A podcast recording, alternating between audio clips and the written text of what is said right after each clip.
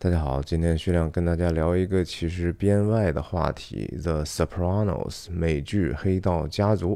这个电视剧，我也接触了很多很多年了。从它从两千年左右的时候就开始看，最开始的，然后到最近呢，我看我在 YouTube 频道上看到一个这些演员在很多年之后重新团聚的一个。视频其实也是很好几年前拍的一个这样的一个视频节目，十几个人啊欢聚一堂，然后回忆了很多当时他们拍摄的心路历程，他们个人的一些成长，包括和这些电视剧男主演詹姆斯·甘多菲尼的这样的一个关系，因为他已经死了嘛，他二零一几年的时候在一次度假的时候心脏病发死了。呃，挺有意思的，我就想说啊，什么时候我如果特别忙呢，我就跟大家简单的聊聊这个，因为这些都是自己看过的，但是也没有特别多系统性的一些想法啊。最近真的是太忙了，嗯呀，跟大家自我介绍一下，如果没有来过我的频道的话，我叫徐亮，我人在美国加州旧金山湾区，和大家通过电影和文化的话题，那今天又是电视了，是吧？探究人生的意义，探究这个世界和我们内心的真相。希望你喜欢和订阅我的频道。我分享的方式就是一镜到底不剪辑，是一个随机的分享。像今天这更是完完全全，我不知道自己可以讲什么，那就大家 bear with me，然后容忍我的这样的一个没有组织的、啰嗦的、没有头绪的一个分享吧。那这个电视剧我真的是在其实刚开始工作没多久之后啊，就接触了。那当时还是看的是盗版的 DVD 啊，那时候我们没有什么其他的什么川流，网上直接能看没有哈，都是得自己去买或者借别人买的这种盗版 DVD，然后字幕很成问题，因为这个这个电视剧我到直到今天看，我都觉得说其实还挺考验听力，特特别是它里头的文化梗太多了，流行文化梗太多，它的笑话有时候不是那么容易能够明白，所以其实我觉得原来看呢。也真的看不出来那么多的精妙之处，你只是觉得，哎，这挺酷的嘛，对吧？特别是你年轻的时候看到这里头充满了暴力，充满了裸体，是吧？各种各样的不伦之恋，然后惊悚的画面，然后带婚的笑话，然后确实。呃，他们形式很酷，对不对？然后他们男人之间的这种争斗，感觉好像能学到很多东西，就很多人看《教父》是为了学习成长一样。然后这些美女也很多，是吧？哎，就觉得很有意思。但是当时不知道这个电视剧，其实在后来在多大程度上，其实影响了今天的这样的一个世界的。电视剧的形态哈，我甚至觉得，就是说，像《悠漫长的季节》这样的东西，他他他得感谢当时这个由这个叫什么 David Chase，也就是这个总，他这个黑道家族整个的这个创作是由他去 initiate 啊，他他来牵头的，他去有这样的一个想法，才把它做的这么大的嘛。那能把这样的一些比较呃层次丰富的人，然后这么。黑暗的世界的这一面，哈，人性当中极为幽暗的，但是极为诚实的去表现出来。我我我觉得它影响了后世，当然很明显的就是什么致命毒师，对吧？Breaking Bad 就是 Water White，也就是说没有 Tony Soprano 就没有 Water White，这是这是 Breaking Bad 的那个创作者哈，Creator 叫什么什么？Sorry。Gilligan 啊，Vince Gilligan 自己说的，就这他这个 Sopranos 对后世的影响太大了。当然，很多人可能比较保守的人会觉得说，啊，这个影响是一个坏的影响，对吧？就好像这样的一个表现的人性之恶的东西，然后就会让更多的人去学坏。我其实在这方面是比较 liberal 的哈，我我我是其其实觉得。嗯，未必啊，就是世界坏就是世界坏，你不是说因为别人把这个世界写的很坏，所以这个世界就更坏，不是的，世界一直就是这个样子的。他当然他戏剧化的一些东西，也也许世界还没有这么坏，那也至少警戒大家一下，就是告诉你一下，不要那么天真，这个世界其实就是这么复杂。人性就是这么自私的，然后人们就会因为这样的一些蝇头小利而彼此杀害的啊！在这电视剧里头死了多少人呢？对不对？到最后一季的时候，基本上这个黑道家族的老大 Antony Soprano，他身边的所有的得力手下基本上都被干掉，或者被自己干掉，也有他昔日的叛徒，对不对？他也自己亲手谋杀过很多的人。那他最得力的几个人，对吧？都是下场，都是还挺凄惨的。然后他最后结结尾的时候啊，这个这个结尾实在是第六季的结尾，实在是让人太震惊了，对不对？哎呀，我们慢慢说吧，跟大家分享几个图吧。这应该都是什么《Vanity Fair》啊，或者是其他什么时尚杂志找这些人，他们成电视剧火了之后拍的这些片子嘛，对吧？就是，嗯，现在看起来仍然很好看。我记得我当年做报纸的时候，我还曾经用过这样的图，哈，就是，对吧？大家能。我就不不仔细说这些都是谁了，还你还是还是建议你至少你得懂这个东西才能知道我在聊什么。你看像这样的 photo shoot 啊，用的这很显然是这个达芬奇的《最后的晚餐》的概念，然后 Tony Soprano 坐在中间，然后哎很有意思的。我就是记得第六季的有有一集里头，就是这个 Tony Soprano 的太太啊。应该是 Carm，然后去和他的一个女友啊，然后两个人相约去巴黎去玩了一场。那感真的是在巴黎实拍的那场戏，那一整个那一集是感觉是在这个 Carm 在巴黎游览，然后另外平行剪辑一个 Tony Soprano 这边不知道出了个什么非非常麻烦的一个事情啊，来回平行剪辑。就非常非常好看，因为很多的这种黑道家族的一个电视剧，单独来看，它就像是一个电影短片一样，它是有自己的结构，它甚至可以独立成章的，你都不需要完全了解他们的过去，你你都能通过他们在那一集里头的一些道德选择和他们行为上的一些纠结的地方，能够感觉到这个戏剧的冲突，然后得以让我们呃观赏有一些快感，甚至对我们内心有一些领悟哈。那《黑道黑道家族》这个电影是制作呢，其实是电影级别的哈。他们这个拍摄的方法完完全全是电影的手法，就是镜头、视听语言。他们不会说只是说大量的就是对白，然后谁说话就切谁哈。那个叫什么 Dragnet 是吧？反正就是非常 boring 的，很很无聊的那种，就是谁说话切谁，那就是最糟糕的电视剧，也是最最便宜的嘛。那它这种像电影的这种制作就比较比较昂贵，对吧？需要比较好的这样的一个剧组，然后对摄影、灯光、对对这个场调的要求都是非常非常高的。然后这电电视剧里头经常有很多是。纯电影化的一些手法，就是说他甚至不借助对白啊，这个是非常非常在当时很新鲜的。你我们到后来看到《Breaking Bad》的时候，那就是更更有过之而无不及了，对吧？《Breaking Bad》为什么好看？你想想上来之后的那个第一集的时候是怎么给你建立的那样的一个世界的，对吧？怎么样让你一下子就就就能进入那样的一个疯狂的世界的？呃，一个空裤子从天而降，一个这个 R V 的这汽车呼呼啸而过，对吧？这种种的悬念，就是让你极为好奇，这个故事是关于什么？它将怎么去展开？怎么去回到这样的一个从正常生活发展进入一个旷野？这太太太 amazing 了！那黑道家族也是这样的，有太多的集数。哎呀，想起来我我就记得有一集。好像是第六季的某一集，啊，Tony 和他的一个他的妹姐姐还是妹妹 Janice，然后 Janice 的先生是 Bobby，也是 N 呃 Tony 的手下之一嘛，重要的得力干将之一。然后他们两个家庭两对夫妻在一个房子里头，这是 Tony 作为礼物送给他妹妹的一个礼物。开始大家关系和睦的不得了，然后最后就因为玩大富翁一样的那样的一个游戏啊，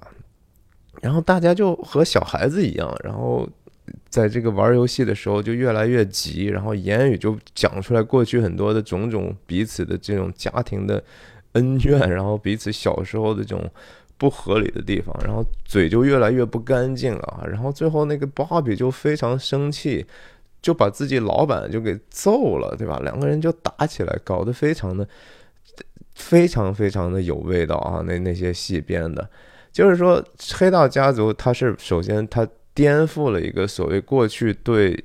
黑手党或者黑帮的这种。荣耀化的一种电影表达，对吧？那个那个电影表达，当然在美国的影电影史上是有传统的哈。就当然最有名、成就最高的，原来比如说像弗兰西斯科波拉的《教父》系列，对吧？然后像马丁斯科西斯拍的那些，呃，无论是《好家伙》也好，还是呃《赌场风云》也好，太多了哈。那就是这个。那就是过去一一直以来说啊，意大利的这些黑黑帮社区啊，是一个非常小的一个，但是存在的这样的一个社区，他们的这个呃很酷或者很很残酷的一面，但是更多的就是你感觉是把它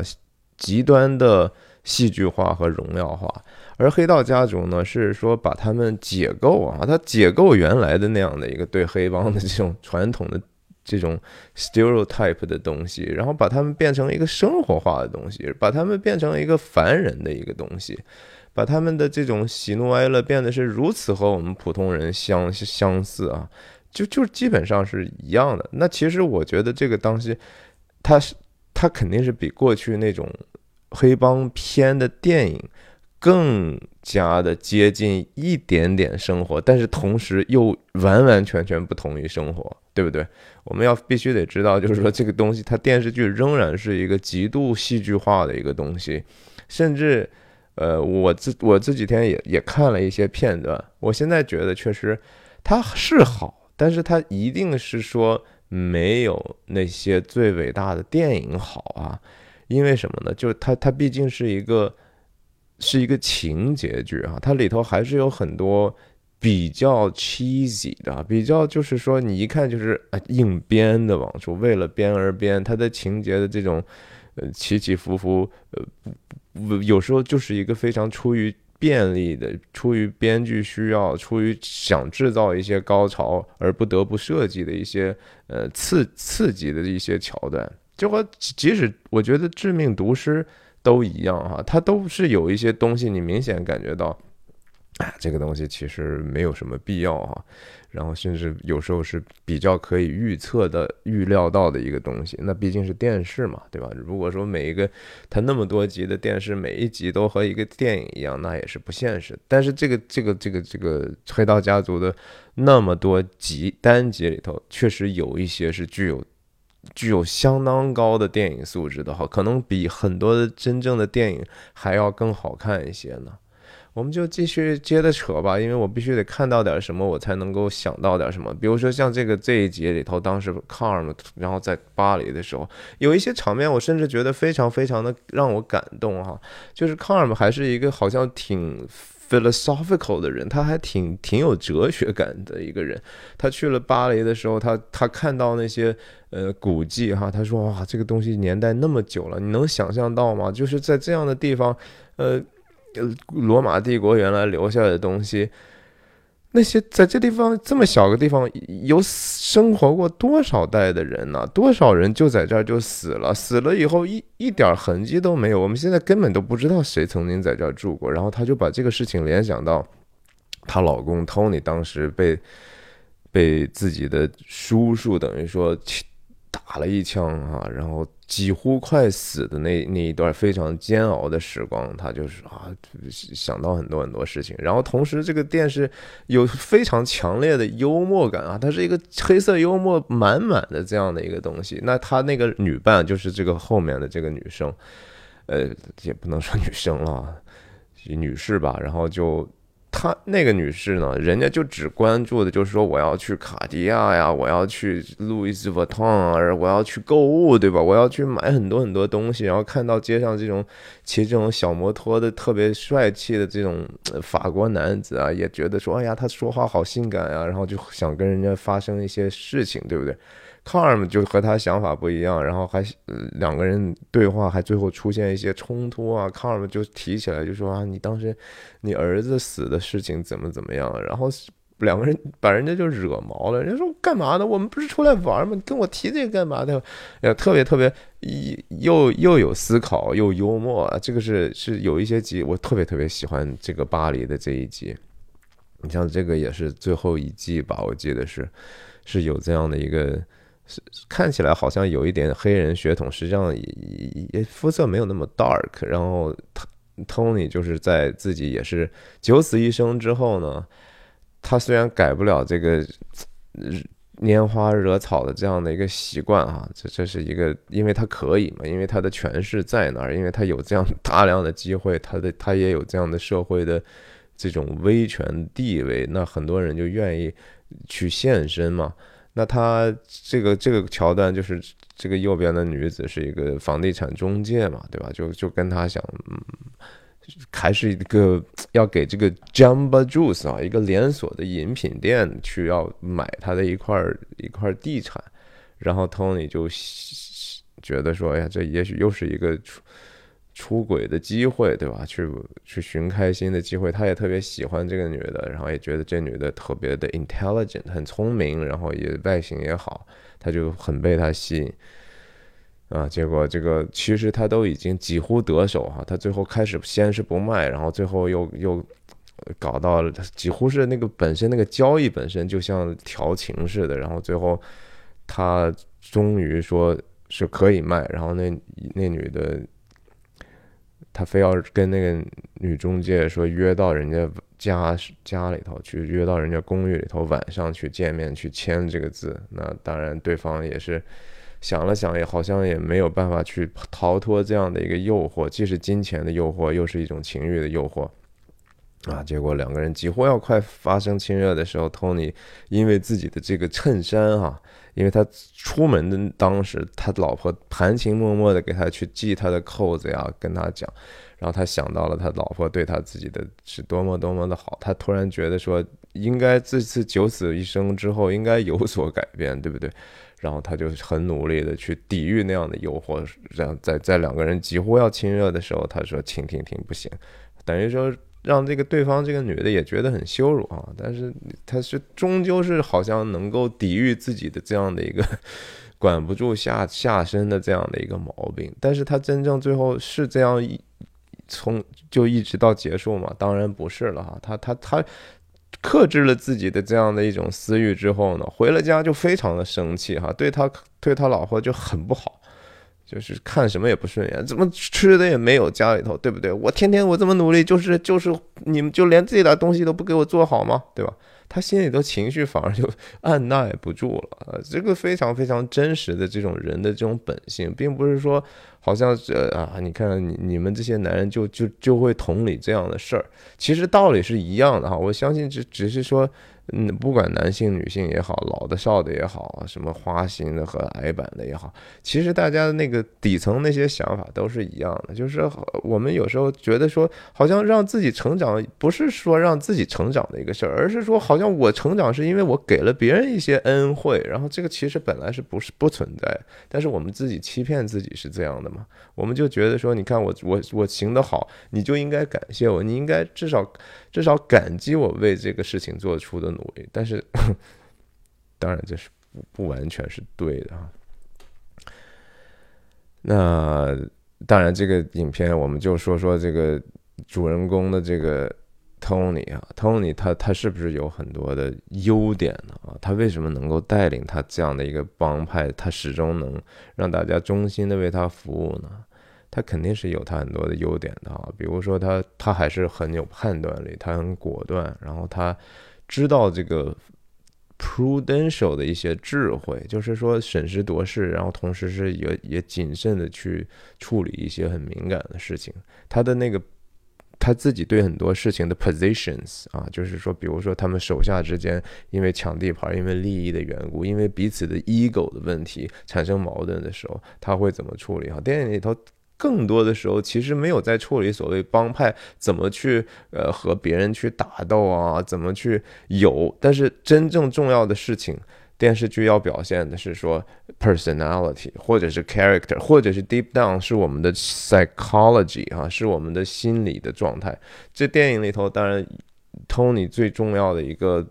对戏的一个伙伴，而且是一个整个电视剧一个反复出现的模式，就是他和这个心理医生 Melphi 的这个医师的这个对话。当然，两个人的关系也是在六季当中也非常的戏剧化的发生了一些场面，但是总体来讲。Melfi 那个角色的设置是让这个黑道家族就是非常非常 standing out，一下子就和甩其他电视剧十九条街的那样的一个素质，就是直接把很多心理分析的精神分析的东西放在这样的一个你觉得几乎不可能是说这样的一个角色身上去做哈，那当然就是实在是非常非常好看。然后 Tony 总总是在在。整个剧集的第一集里头的时候，他就是遇到生活中实在他解决不了的问题，他突然惊恐发作，然后失去控制了，对吧？他他就因为 那个自己的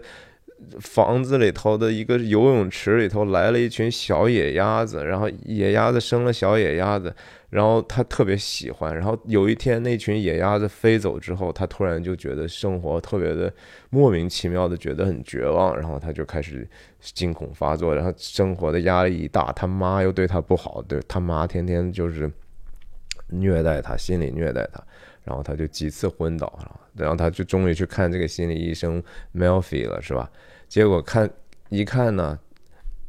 然后还特别不屑哈，说我根本就不相信你们做这些东西有个屁狗屁用。然后第一次两个人都没有说完话，然后 Tony 就直接是拂袖而去啊，就觉得说你们太可笑了这个东西。然后一开始那矛盾就建立的是如此的让人津津有味，和和演的也特别好。那那个甘道菲尼演的这个 Tony，第一次看到那个女的都不正眼看哈。啊就是他根本就是没有办法觉得说我们是完完全全不是两个世界哈，我们完完全全是相反的宇宙啊，我们根本就没有任何交集的。观众也觉得这怎么可能他们会有交集呢？哎，可是后来他他再一次跌倒之后，然后他就又回来，对吧？好看，感觉第二次的时候他气焰就没有那么嚣张了，他真的觉得他需要帮助嘛。然后后来人家给他开了点普优解还是什么治抑郁的药，抗抑郁药，然后他生活也有点转机了，然后又美的不行了。第再再回来的时候，跟人家医师说啊，其实这个你看我我被你治好了哈，我谢谢你啊，你这个药真管用。他没有他不愿意去看自己真正心里头。灵魂里头的这些问题，因为他也觉得说，我也没办法，这现实就要求我做这样的一个非常非常难做的工作，我还必须得做，我身上这么大的责任，对不对？那说说那些其他的有有什么用，对不对？哎，他但是他你就发现呢，他时时好时坏，他甚至有时候有一些自我的这种深刻的反思，然后他真的有这样的意志去想办法改变自己。然而呢，到了第六季的时候啊，然后就发现，在在第六季的时候，这个心理医师 Melfi 和他自己的。Melfi 自己也有一个导师，或者是他自己的心理医师，他也有很多心理问题，他也需要别人去给他一些辅导。然后那个男的就跟他讲说：“你看，最近有这样的一个研究哈，其实就像 Tony 他们这样的人呢，他们是通过做这样的心理理疗的过程中呢，其实 validate 或者就说怎么样说呢，就是使得自己的这样的暴力行径。”更加的合理化，在他们那儿，其实他们甚至在通过跟你的对话的时候，在操练一种狡诈，操练一种如何去更多的去欺骗，更多的去霸凌别人的一种本领。然后这个 Melfi，然后就很郁闷啊，就觉得说呀，这个他也看了一下那个文本，那个那一段的表现也是非常电影化，非常的独特，直接。按一般来讲，你肯定让那个主人公什么，或者是念，或者是和别人对话，用声音表达。他那个地方不是哈，是他拿起来一本书，打开之后都是关键字的特写，然后就这么这么跳剪那些关键字的特写，然后就是喵菲最后就明白说，哦，原来可能他说的是真的。然后他真的就跟 Tony 就就说你不要再来了哈。然后结果说你来了这么多年，你你其实你也没有什么变化。Tony 自己也说，他他在第六季的时候说，有什么变化，有什么用，对不对？我们这么多年搞了这么多长时间，我不是还是这个样子吗？其实就是深刻的表明了一个道理，就是人真的可以。改变吗？人真的可以通过自己改变吗？人真的可以通过被环境的约束而改变吗？人真的可以通过这样的心理理疗、精神分析改变吗？我觉得改变不了啊。但是我我我还是认为，就是说。信仰是可以让人改变的，我是真的觉得这个电影里头也不是说完全没有信仰，但是它是一个比较形式化的。然后他们甚至说意大利人嘛，他们主要就是好像生下来我就是 Catholic 啊，我就是天主教徒，就和很早的中世纪的时候，像这些瑞典这些地方，你就是一个所谓的基督王国、基督的国度啊。所以你不管你信不信，你反正生下来你就有这样的一个身份。但是就是因为这样的一个身份呢，使得人们非常的。懒惰，并没有去真正追求信仰里头那些最好的东西，所以只是一个名义上的一个一个 follower，只是一个名义上的耶稣的一个跟随者。但是实际上，他们根本没根本就没有效法，他们也不明白那样的道理。在这电视剧里头，关于。天主教的各种梗其实也挺好玩的哈。总之就说 Tony 呢，就是说他也挺爱家的，对不对？但是他你看他有成功的地方，他也有巨大的失败的地方，对不对？他对他儿子的完完全全的失失策哈，他都没有把自己的儿子教育好。他儿子在最后一集几乎变成了一个就是极其软弱、让人招人讨厌的熊孩子哈，就是。都已经上大学了，然后又退学，干什么干什么不成，然后天天崩溃，对吧？三天两头的就就就就就要死要活的，然后特别特别的没出息。然后你说他他是一个好爸爸吗？他既是也不是啊。他他其实总的来说他不能说是因为他这样的一个属灵的光景，确实没有办法带领一个孩子去去走上一个其实比较正常的道路。那他对这个。女人的这种风流成性的事情，当然也是遭很多人诟病的地方。我也相信，就是说，在这个时代啊，在这个政治正确和这个女性主义的这种越来越有时候蛮激进的哈，我觉得这样的风气底下，呃。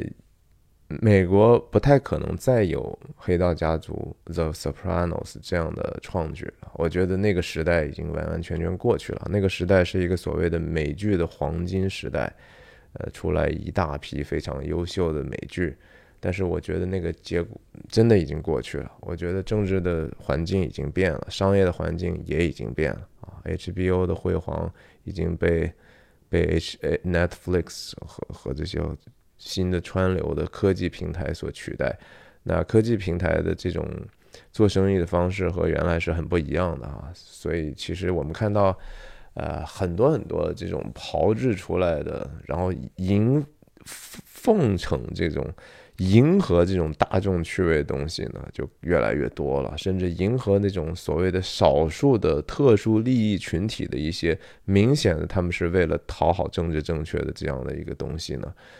其实非常的枯燥和和低质量啊，他们永远讨论的是表面化的事情，很遗憾啊，这是这个时代的浅薄，我认为。那我们说说这个 matriarch 他们家的这个 Carm，Carm 当然说有很多非常我们普通人都能感受到的一些好的 qualities 啊，然后他非常的友善，他其实也是对别人是真诚的关心的。她也是一个应该是称职的，就是照顾一家人的这样的一个意大利母亲，对吧？但是她同时也确实，你说 Tony 的生活方式，他没有责任吗？有啊，他他他也他不得不睁一眼闭一眼面对的这个 Tony 不断出轨的这样的一个事实，然后他没有勇气去跟他。进行更深层次的对话，他始终着迷于自己的这样的一个对物质生活的痴迷，对吧？那是他，他虽然并不是一个好像很爱炫耀的人，但实际上那又是他好像能够让自己保持一个友善和保持一个实际上道德上的优越感，或者是物质上的优越感，以至于他能有平和心态的这样的一个底层的支撑。如果没有这样的优渥的生活，没有他每一天名表、名包、名车，他他的自己的那些小的 pet project 啊，那些。那些动不动我自己要造一个房子呀，这些东西没有她丈夫的支持，这些东西都是不存在的。那没有这些东西之后，她是不是还能以那样平和的心态去面对这个世界，面对她的家庭，面对她的亲戚，面对那些其他的社区里头的人？我觉得可能就没有，这就是一个非常矛盾的地方。所以 Carm 虽然看起来是一个蛮正面的，但是他身上的邪恶当然也是显而易见的。那这个这个心理医师当然其实。他演演起来感觉就是好像很平淡哈，说的话是哑嗓嗓子总是沙哑的。然后他也作为他心理医师的这样的一个角色，他也没办法过度的去表达自己，对吧？他更多的时候就是一个哦，是这样吗？那你到底想要什么呢？你你说这个到底是什么意思呢？但是和 Tony 就是形成一种非常有趣的一个动态，然后然后这个。这个这真实的演员和和这个人性格简直是太差别大了。我看他他这个真实演员是那么一个呃特别爱炫耀的一个大嗓门的女的哈。那这个角色呢，也是跟这个创作者这个 Dave David Chase 啊，这个他自己的经历有关系，因为 David Chase。也是他自己的妈也是特别特别坏，就是和那个 Tony 他妈似的。然后他也是很多心理问题，从年轻时候就开始。所以这个 Tony 的儿子哈，呃，叫什么来着？我忘记了，叫什么来？想不起来。Tony 的儿子反正。可能年轻的时候也有这个创作者本身的一些影子，然后这个心理医师也是这个 Chase 先生，他原来看心理医生的那个原型，他就是根据那个人去找了这样的一个演员去去那样去塑造了他的角色。那这个 Chris 作为这个呃 Tony 的等于说，等一下，Sorry，他的这个远房的一个 cousin 不是 cousin 不是 cousin 是是侄子哈 nephew，然后。他的戏当然也很多，从屏幕时间上来说，当然 Tony 是第一位的，然后 Carm 是第二位的，第三位的可能就是 Christopher。Christopher 是一个非常冲动的，然后 murderer 哈，但是也也也有他自律的一面哈，他他有时候他他对这个始终是要摆脱自己的瘾嘛，他各种各样的瘾，对吧？酒瘾，然后毒瘾，然后他也对女人有一种。他其实挺像一个传统的意大利的男人啊，就是说我想要自己家的家庭，我想因为通过成家我就可以立业。他把自己成家这个事情看的就好像说，我要作为一个男人，只有这样才能够成长，我只有有孩子才能成长。但是就屡次求而不得，然后他也当然经历了很多的悲剧。他和 Tony 之间的关系也是非常非常复杂的。在这里头，在这个电视剧里头，任何人之间只要他们有关系，他们的关系一定不是一个简单的互相只是支互相支持的关系，而是说互相总是有互相的怨恨、嫉妒，甚至说。完完全全不能够尊敬的地方啊！然后他们之间冲突是如此之深切，让你看到就是说，这个里头有一些是真相，有一些是被过度戏剧化。真相就是说，人都是一个观念的载体啊。我们很多的时候和别人发生冲突，真的不仅仅是因为利益的问题，是因为说你拿的多了，我我干的多了，你拿的多了。类似这样的事，而是说我们其实在在很多观念上，就是觉得说他身上的一些他所崇尚的东西，我是完完全全不能接受的。我觉得要么是假的，要么就是就是坏的哈。然后我他怎么能够这样？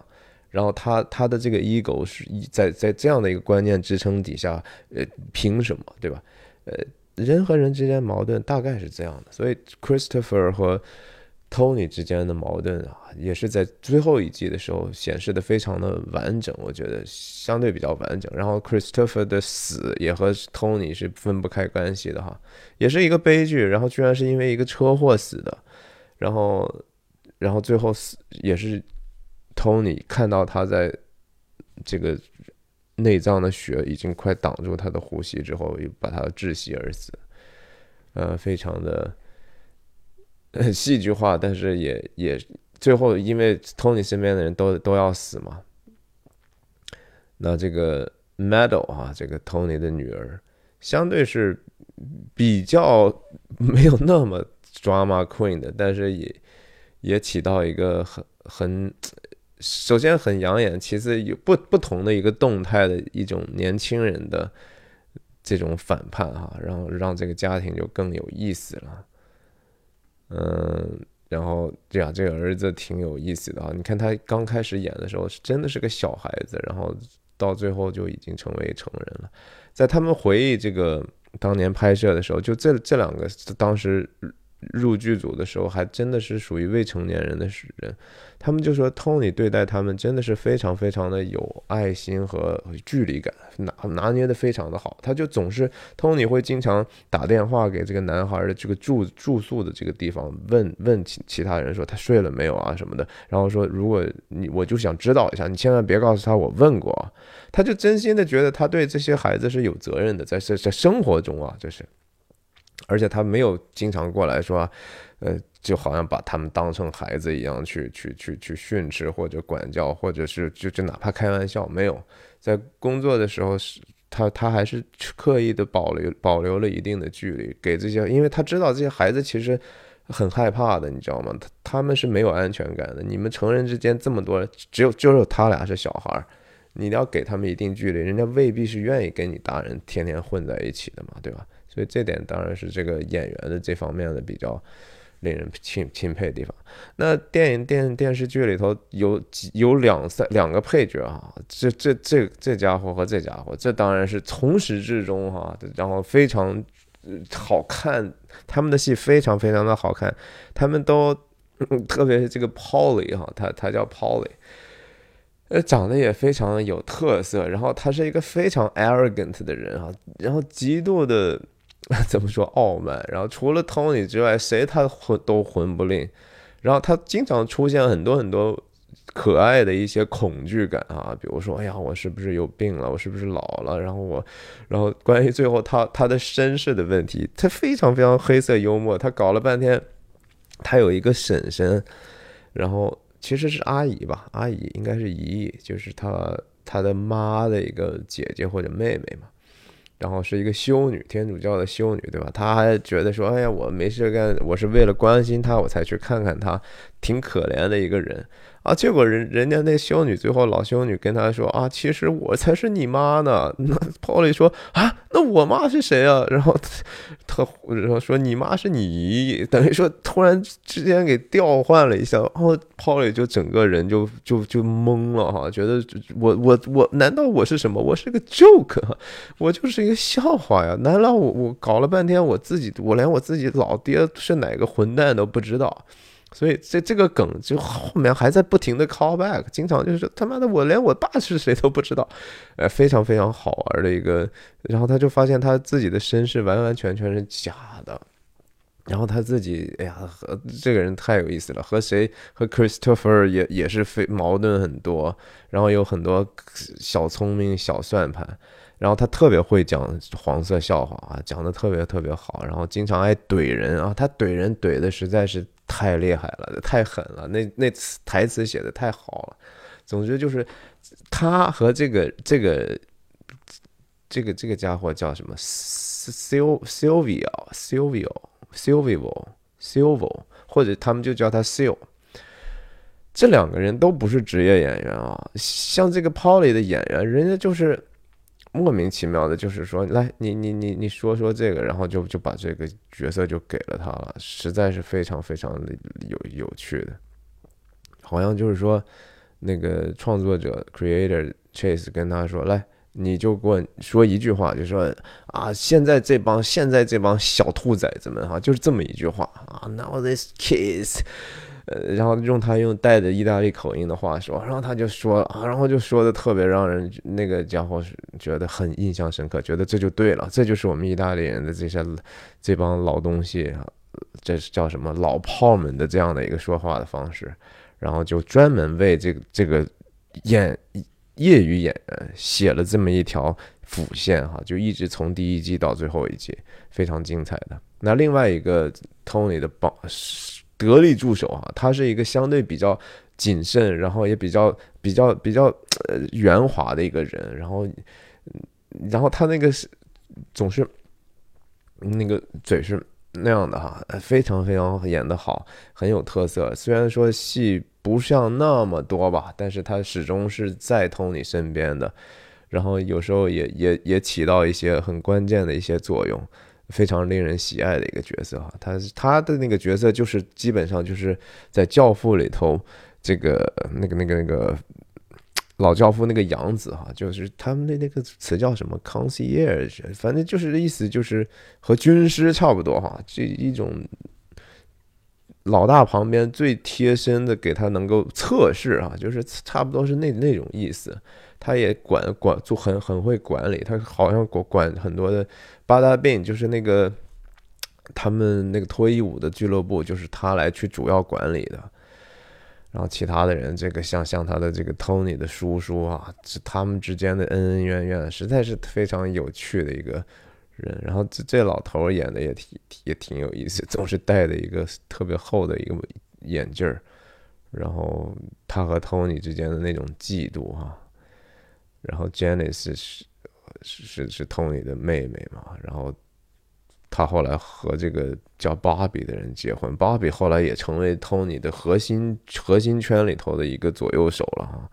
然后也是死的挺惨的，死在一个他自己跟他自己有嗜好有关的一个这种火车模模型的这样的一个小店里头。我要反正就是就跟大家瞎聊聊吧，我就只觉得说这个电视，哎呀，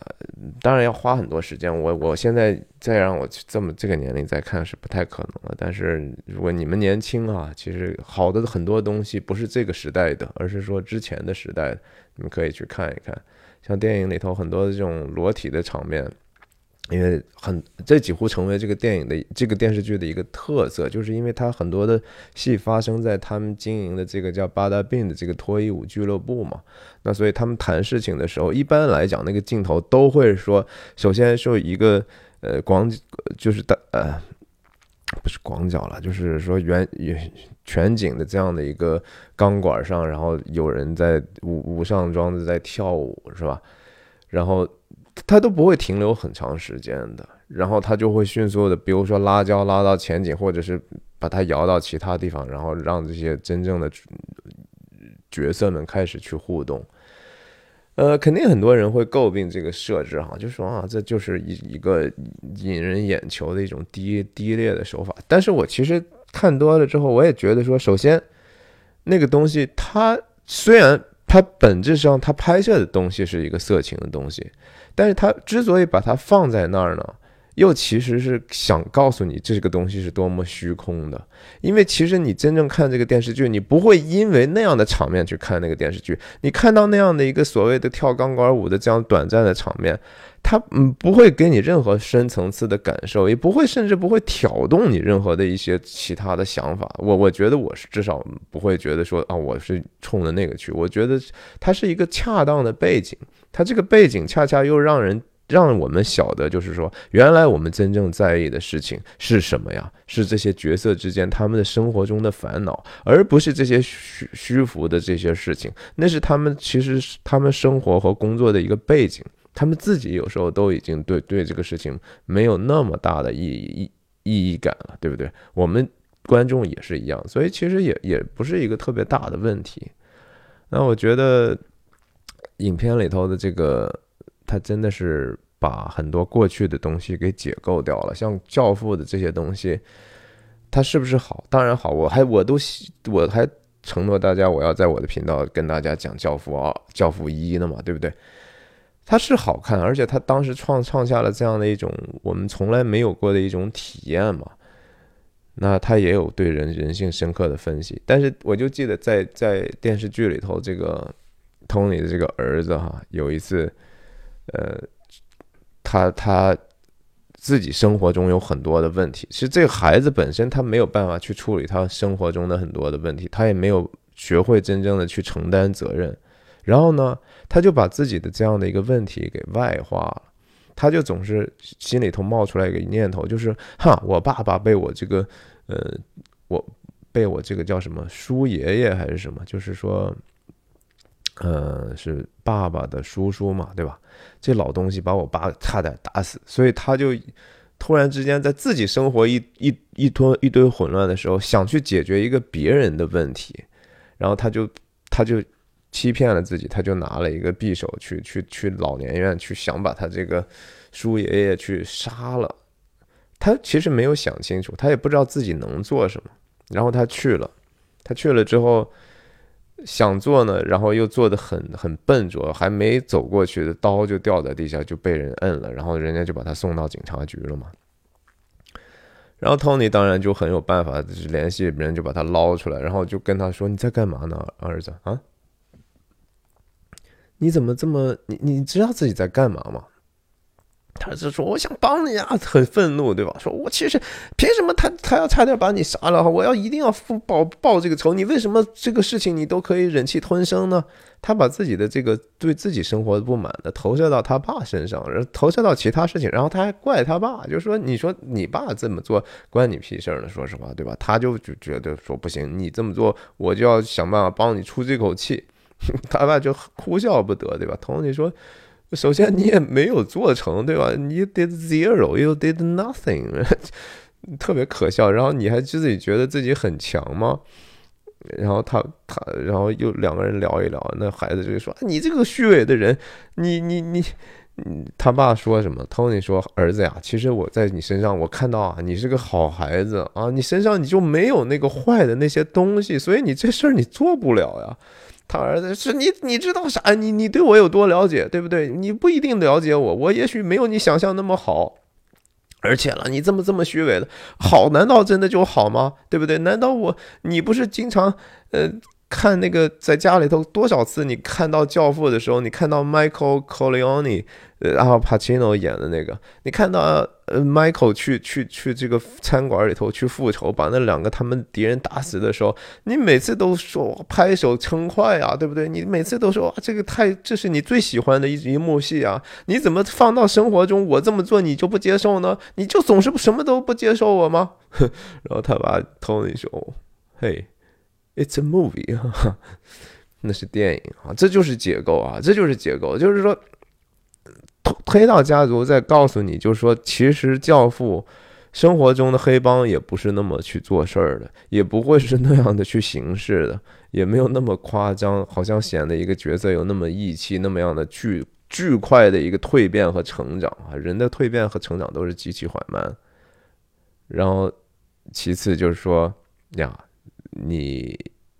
我们就看看他们生活中其他的这些问题就完了嘛，对吧？有时候屁大点的一个事情，人们就会非常的恼怒，就会发怒。我们不是这样的吗？是啊。但黑道家族同样被后世的这些新的脱口秀也好啊，新的电视剧也好。还在不断的解构啊，解构到就是说，让它变成了庸常化，让它变得成了一个梗。然后我们有时候确实有一些人和人之间的这种张力是可以得到一些消除的。就是当我们都真的是装成伪君子的时候，我们呃，就是有很多的彼此之间的埋怨啊。但是我们稍微能够用玩笑或者故事。去告诉彼此，就是说，我们其实心里头都有很多的问题，我们都很软弱啊，我们都需要成长，我们都需要原谅，甚至说偶尔呀，你也包容一下，反正我们就发了脾气了啊。然后，但是不用去那么假装自己说我一切都好啊，这是我觉得这个电视剧的。不一定是文化价值，因为它文化价值太多了，而是说对我们个体的一种审美价值吧。好吧，今天就是拉里拉扎跟大家聊了聊这个《The Sopranos》，我相信我也以后也不会再提到这个话题了啊。谢谢您的收看，再见。